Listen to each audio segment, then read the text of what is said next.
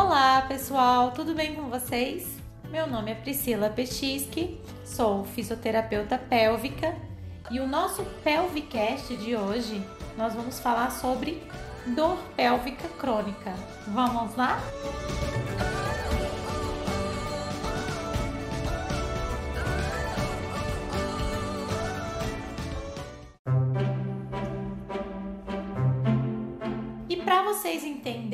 o que é a dor pélvica crônica, conhecida como DPC, ela é caracterizada por uma dor localizada na região abdominal na parte inferior. Essa dor ela pode estender-se por toda a região da pelve. E esse sintoma ele se prolonga por no mínimo seis meses e pode ser contínuo ou intermitente, ou seja, você, a pessoa pode sentir essa dor frequentemente todos os dias por 30 dias e essa dor depois pode sumir e depois voltar. E essa dor geralmente intensifica-se num período menstrual ou também na relação sexual. As pacientes que sofrem de dor pélvica crônica, elas assumem, acabam assumindo com o tempo uma condição muito chamada de somática, afetiva comportamental, que repercute na qualidade de vida dessas mulheres, que acaba elas acabam impondo inconscientemente, é claro, é, limitações nas realizações das atividades diárias, nos cuidados com os filhos, é, levando desajustes né, no relacionamento familiar e social, podendo gerar sintomas psicológicos como a ansiedade e a depressão, tá? A vida conjugal dessas mulheres elas também, também é afetada, uma vez que a grande maioria dessas mulheres acabam apresentando dispareunia, que é dor na relação sexual, e anorgasmia. Para quem não sabe, anorgasmia feminina é uma condição que ocorre quando a mulher tem dificuldade em atingir o orgasmo. Essa dificuldade ocorre mesmo, mesmo ela estando excitada, mesmo ela tendo vontade de estar tá ali com o parceiro, mas ela acaba sendo bloqueada, é, ela não consegue chegar ao orgasmo justamente devido à dor pélvica crônica, certo?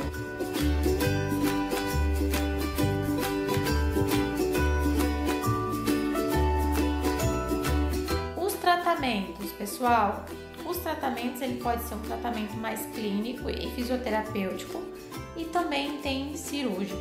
Tradicionalmente, nem sempre eles vão aliviar os sintomas, fazendo com que algumas pacientes sofram por anos a fio um, sem um diagnóstico preciso e sem benefício efetivo. O que, que eu estou querendo dizer com isso? Que precisa, na verdade, de um tratamento multidisciplinar e nem sempre só o clínico resolve, nem sempre só o fisioterapêutico resolve e muito menos só o cirúrgico, tá?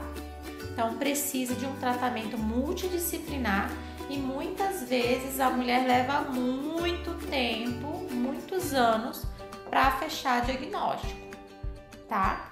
É, Estima-se que aproximadamente 15% da população feminina com idade entre 18 e 50 anos é, apresente esses sintomas, tá?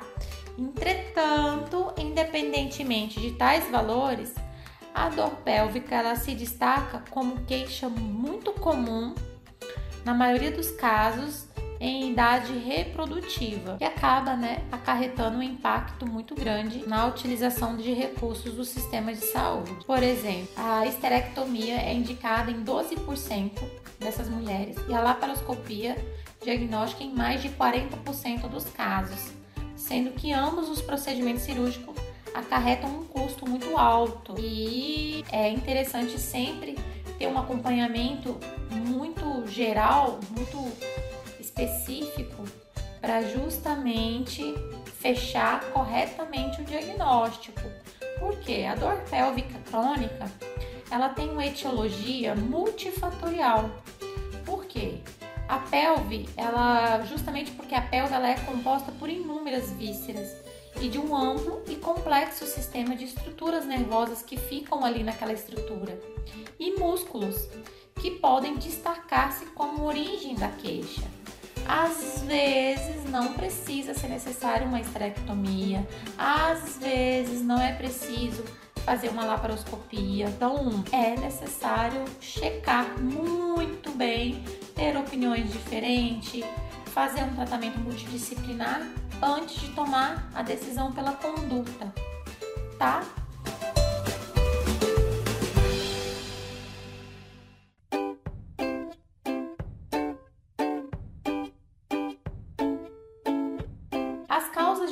Pélvica a gente classifica né, como dor ginecológica e não ginecológica. Entre as dores ginecológicas estão bem relevantes a endometriose. Gente, a endometriose, a gente ainda vai falar sobre ela num outro episódio. E lá no canal da Pelvic, no Instagram da Pelvic, nós já falamos bastante sobre a endometriose.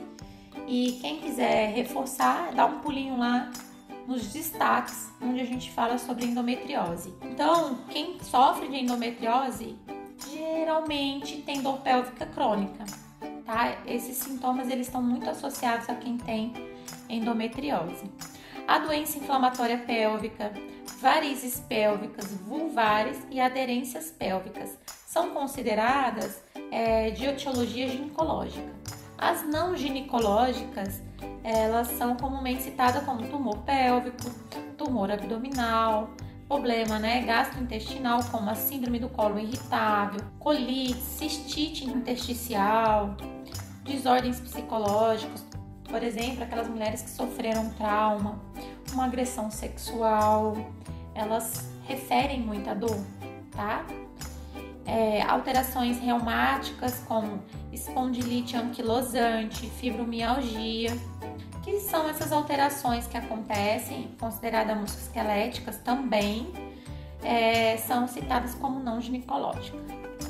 As alterações musculoesqueléticas que estão envolvidas na dor pélvica, elas expressam-se frequentemente com desvio postural, por exemplo, com articular, problema articular, problema ligamentar, acabam afetando essa região da pelve não só a pelve, mas o quadril também e membros inferiores.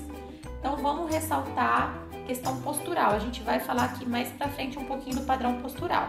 Os principais fatores responsáveis por essas disfunções são representados por posturas viciosas, alterações estruturais, como resultado até mesmo de malformações congênitas, envelhecimento intestecidual, fraturas, luxações, tá? O que está envolvido no processo de exacerbação dos sintomas de dor pélvica? Na maioria dos casos, essas dores e essas disfunções, elas acabam sendo negligenciadas, dificultando o diagnóstico e o tratamento adequado.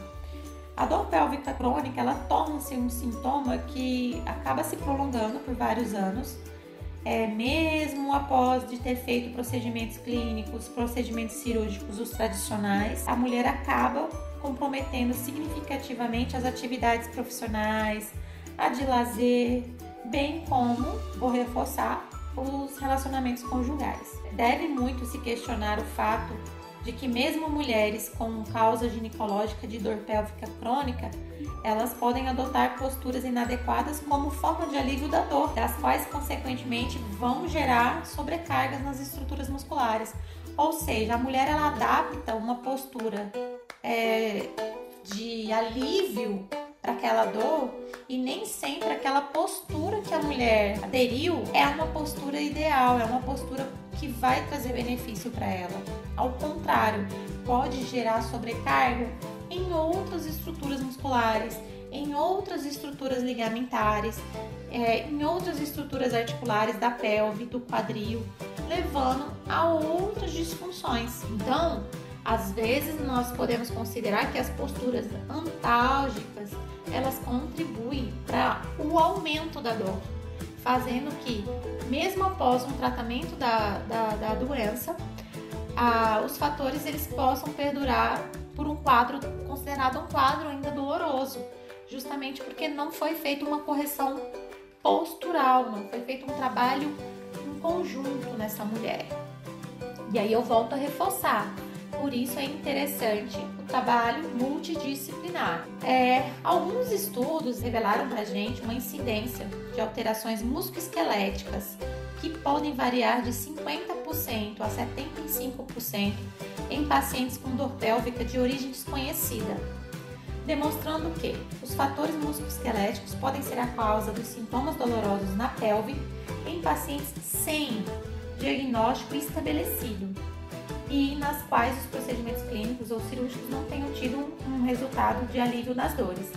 É, então, nesses estudos, verificou que alterações posturais nessas pacientes têm determinado um padrão postural muito típico, presente em 75% delas, de 132 mulheres, que eram diagnosticadas com dor pélvica crônica. Caracterizada, elas eram, é, é, essa, esse desvio postural era caracterizado por, por uma hiperlordose lombar, uma anteriorização pélvica, uma hiperextensão dos joelhos, encurtamento dos músculos flexores e rotadores externos do quadril. Déficit também, gente, de força dos músculos abdominais, que são os estabilizadores da nossa pelve e do quadril. Também tem outros músculos que envolvem né, na estabilidade do quadril e da pelve. Então, esse conjunto de alterações ele é denominado padrão postural típico de dor pélvica. Para quem tem dor pélvica crônica, ela vai ter um padrão típico de desvio postural.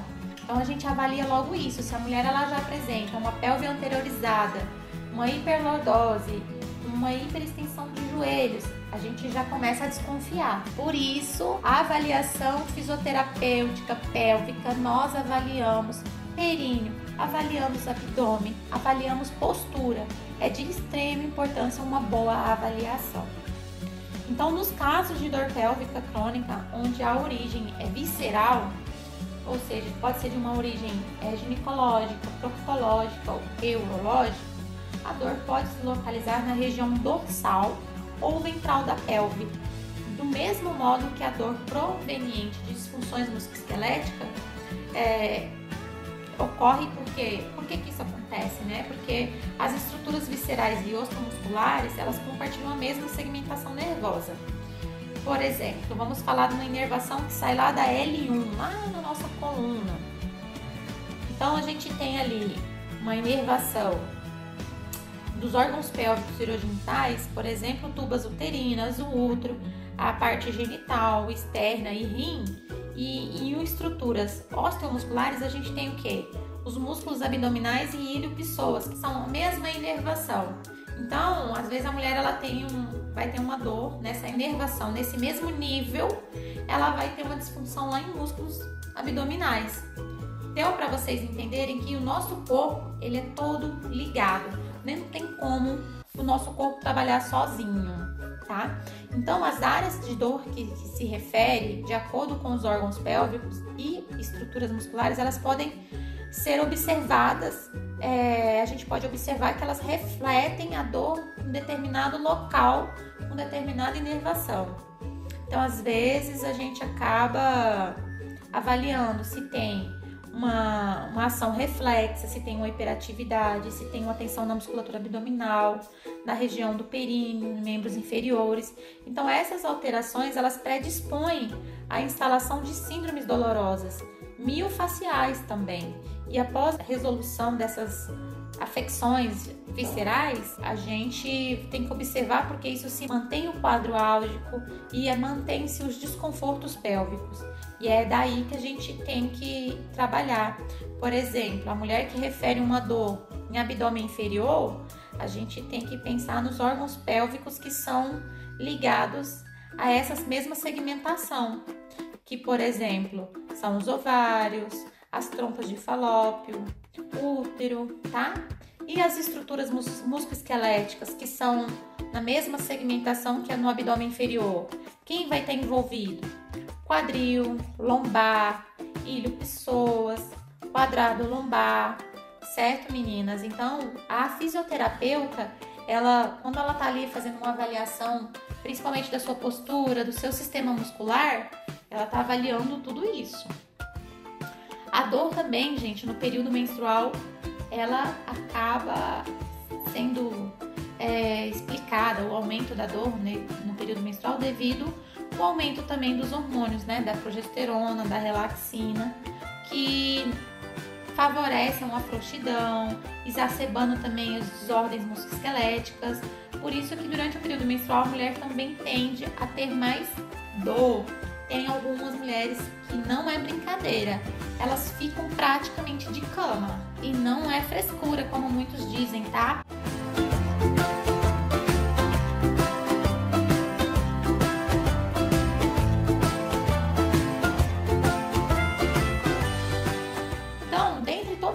desordens musculoesqueléticas é, que podem causar, que podem agravar, que podem perpetuar os sintomas de dor, estão as afecções musculares, encurtamento, fraqueza. A gente avalia ponto gatilho, a gente verifica se tem um espasmo, se tem uma tensão. E afecções articulares, uma inflamação, uma rigidez dessa articulação, se tem hérnia discal na região lombar, também investigamos a questão de afecções ósseas, né? Se teve uma fratura ali que envolvida na região da pelve, do quadril, se tem algum histórico. A gente avalia tudo isso. As disfunções de musculatura pélvica, é, principalmente na musculatura perineal e nas articulações sacroiliacas, elas também referem dor, tá? Elas também podem referir algia pélvica. Elas também referem uma dor vaginal ou no períneo, tá? que são padrões de desequilíbrio muscular, que acontecem em pacientes que têm dor pélvica crônica. Então, a gente tem que entender é, que esse desequilíbrio muscular em, com essas pacientes que têm dor pélvica crônica, que têm dor lombar, elas podem acabar exercendo uma força maior em alongamento constante sobre os músculos do assoalho pélvico, levando a uma flacidez. Ou seja, quando o músculo do assoalho pélvico ele é muito alongado, às vezes por uma postura, um desalinhamento pélvico, é, pode-se gerar uma ineficiência da contração muscular dessa região, favorecendo assim, por exemplo, uma incontinência urinária ou uma disfunção pélvica, porque vai ficar muito flácida aquela estrutura, tá? É, que vão acabar fazendo um desarranjo pélvico, vão causar dor, particularmente na musculatura do assoalho pélvico, tá? Que a gente acaba encontrando também espasmos musculares, é, trigger points, é, disfunção, anormalidade. Então a gente avalia tudo isso. E na avaliação fisioterapêutica devemos levar em conta todos os aspectos da dor. Que aspectos são esses? A localização, a duração, padrão, frequência, intensidade, para dessa forma a gente conseguir auxiliar na avaliação da dor. Usamos também escalas, como a escala visual analógica de dor. É onde a gente tem uma escala onde a gente mensura uma carinha boazinha, que é sem dor, uma mais ou menos, uma média dor e uma de pior dor. E aí a mulher ela avalia a dor dela de acordo com essa escala. As características da dor, bem como seus fatores agravantes ou atenuantes, elas constituem como elemento chave no, no levantamento da hipótese da, da dor musculoesquelética, né? Que caracteristicamente ela é agravada durante atividades e atenuada com fatores como repouso, mudança de posição, carregamento de peso, tá? É, outra característica comum de dor pélvica de, de origem muscular é que, em geral, ela vem acompanhada de espasmos e dor também na palpação. Então, na avaliação, quando a gente apalpa e tem dor, a gente já fica suspeitando que é uma disfunção musculoesquelética. Pode ainda estar associada a uma restrição de mobilidade articular, tá? Que é consequente à dor, não à doença. É, pode apresentar espasmos e encurtamentos musculares adaptativos, certo? Então, a avaliação fisioterapêutica, para identificar todas essas alterações, presentes na pelve, na coluna e no quadril, ela, a gente acaba fazendo uma análise da marcha, da postura, dos testes funcionais, dos testes específicos de mobilidade, de estabilidade, função muscular também é feito, certo? E além de tudo isso, na avaliação postural, um dos primeiros itens da nossa avaliação com, em mulheres com dor pélvica crônica, é, essa avaliação postural ela é determinante no conjunto de alterações osteomusculares na pelve e no quadril. uma vez que quase sempre as disfunções da região pélvica podem refletir em anormalidades e assimetrias posturais e vice-versa, ou seja, na presença de uma alteração no alinhamento da pelve, do quadril e de membros inferiores, em mulheres com dor pélvica crônica, é, considera que esses desvios posturais eles vão alterar o alinhamento ideal da pelve e, consequentemente, a função dos músculos que nela se inserem. E quais os músculos que se inserem lá na pelve? Todos os músculos do assoalho pélvico, não só do assoalho pélvico, mas os acessórios também. Né? De membro inferior também temos músculos que se inserem na nossa pelve. Então, nós estamos aqui focando no assoalho pélvico e nessas condições, as disfunções no assoalho pélvico podem representar uma das principais alterações que contribuem para o quadro de algia pélvica. E aí a gente volta lá no início do que a gente falou, que particularmente nessas mulheres com dor pélvica, a deficiência nesses músculos pode ser a origem dos sintomas de dispareunia, que é a dor na relação sexual. A gente avalia com a, a biomecânica, a gente leva em consideração a fisiologia, a anatomia e toda uma, uma, uma avaliação estrutural. É, quando a gente estamos, nosso tratamento está voltado à reabilitação dessas estruturas deficientes do complexo lombopélvico, principalmente em pacientes com dor pélvica, é, o treinamento de músculos específicos com uma ação sinérgica em outros grupos musculares que atuam em conjunto para proteger a região de sobrecargas e manter a sua estabilidade é fundamental. E do que, que eu estou falando? De que músculos que eu estou falando, né? Quais são esses músculos? Então, os principais músculos que atuam de forma sinérgica e coordenada incluem o conjunto formado pelos músculos transversos do abdômen, assoalho pélvico, multífero e diafragma.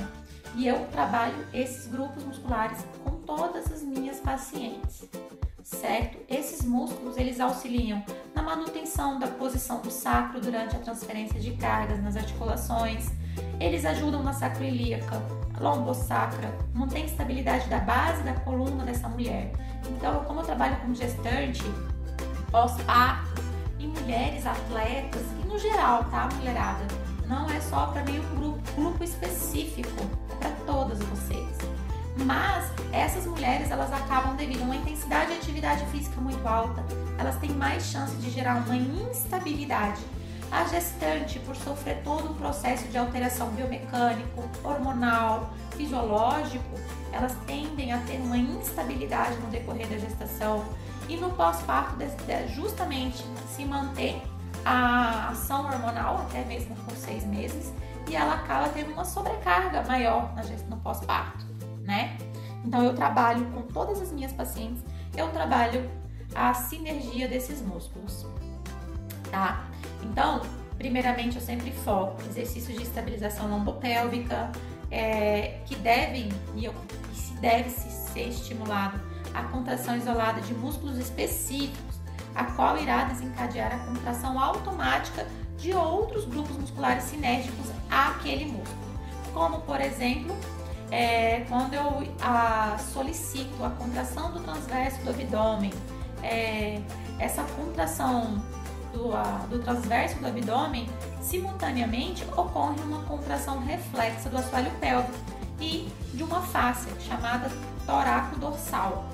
Então, dessa forma, o músculo transverso do abdômen age de forma a integrar a ação dos demais sistemas musculares que favorecem a estabilização lombo-pélvica, certo? Então, é de extrema importância todo um acompanhamento e o quanto antes vocês procurarem por atendimento por esses recursos, mais chances a gente tem de diagnosticar ou de tratamento e menos sofrimento, né, gente? E além de tudo isso, que muitas vezes as mulheres descartam e ignoram ou não dão tanta importância, é para respiração, é aquela famosa respiração profunda e diafragmática. inclusive lá no canal, no Instagram da Pelvic, a gente tem lá dicas e exercícios, um post onde eu ensino a respiração diafragmática.